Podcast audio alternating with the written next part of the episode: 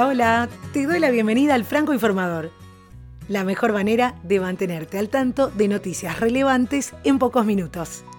Mientras te preparas para ir al trabajo, si estás estancado en el tráfico, si estás cocinando, paseando o simplemente relajado, en el momento en que vos decidas escuchar.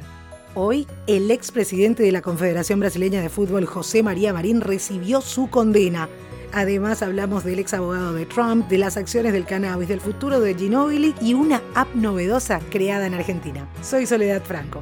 Allá vamos. FIFA Gate José María Marín, expresidente de la Confederación Brasileña de Fútbol, fue sentenciado por el caso a cuatro años de prisión más penas financieras de 4.5 millones de dólares. La jueza Pamela Chen dijo al anunciar la sentencia del ex jefe del fútbol brasileño que Marín fue un cáncer que corrompió el deporte en su país y el mundo, de acuerdo al informe de la agencia de noticias AFP. Podría y debería haber dicho que no, pero en vez de eso tendió su mano y se unió al juego, añadió la jueza. Marín, de 86 años, fue detenido hace 13 meses y los mismos contarán como parte de su sentencia.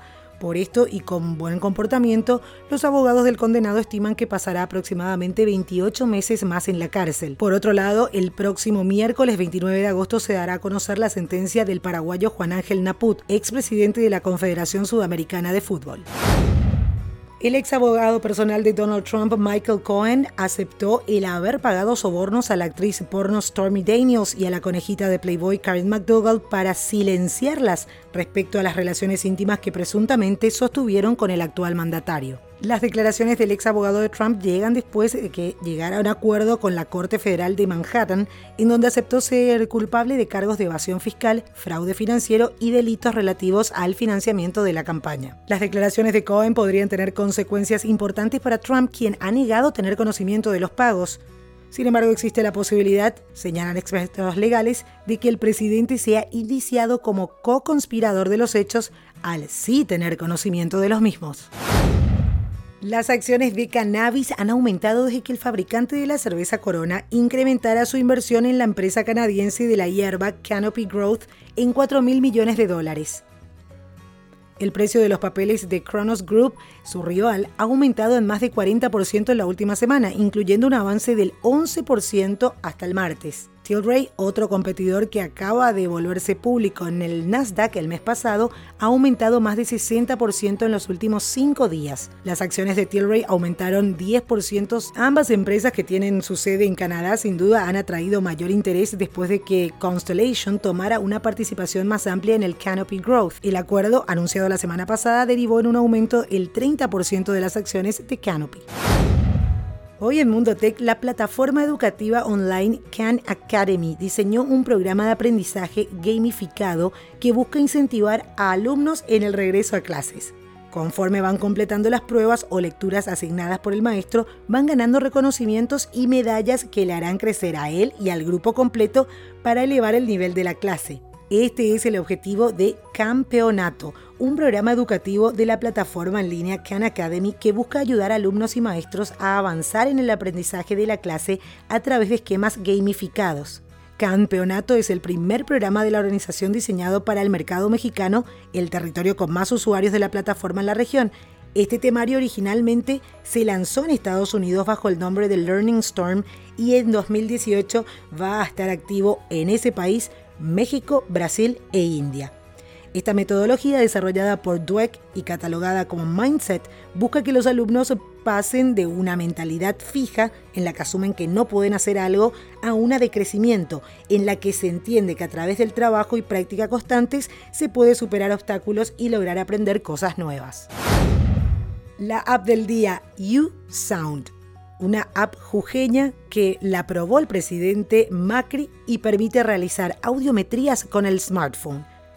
Es una aplicación que permite realizar un test auditivo para la detección temprana del riesgo de hipoacusia. Para realizarlo solo se necesitan un smartphone, el software descargado y auriculares. La app es freemium, es decir, se descarga de forma gratuita, pero luego hay que abonar para seguir usándola. A través del acuerdo con la provincia de Jujuy, Argentina, los profesionales médicos accederán al servicio de forma gratuita. USound nació en la Facultad de Ingeniería de San Salvador de Jujuy en 2013. fue producto de un trabajo final en donde cuatro alumnos decidieron desarrollar una solución para ayudar a un compañero con hipoacusia. El test, aclaran desde la startup, no equivale a un diagnóstico médico, es un indicador. Si fuera necesario, se recomendará el apoyo de un especialista en salud auditiva para realizar un diagnóstico médico. El futuro de Manu Ginóbili está más en duda que nunca. Desde Estados Unidos, el periodista especializado en la NBA, Adrian Wojnarowski, afirmó que el bahiense de 41 años está analizando seriamente el retiro del básquet y el anuncio podría llegar esta misma semana después de hablar con el técnico de San Antonio Spurs. De acuerdo a la información publicada por Wojnarowski, en estos días Ginobili tendrá una charla muy importante con Greg Popovich antes de tomar la decisión final. Manu ya está entrenando después de casi cuatro meses de vacaciones y está esperando que Popovich vuelva de Europa para analizar la posibilidad de retirarse o completar el año de contrato que todavía tiene con los Spurs. Un poco de ciencia. Imágenes satelitales de la primera semana de agosto revelaron algo que muchos científicos temían.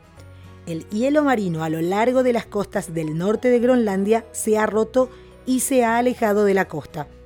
Expertos advirtieron que su ruptura aumentaría la tasa de derretimiento en todo el continente.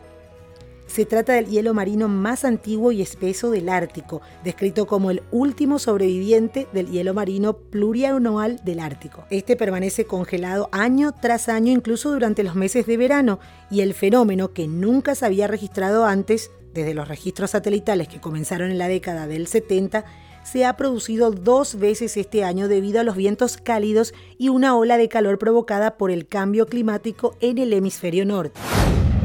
Y esto es todo por hoy en el Franco Informador. Ya estás al día. Suscríbete al podcast en las distintas plataformas: Apple Podcast, Spotify, iVoox, Google Podcast o a través del feed RSS en tu plataforma preferida. También tenés que activar las notificaciones así te enterás cuando hay un nuevo episodio. Y recomendanos para poder seguir creciendo. Hasta cada momento.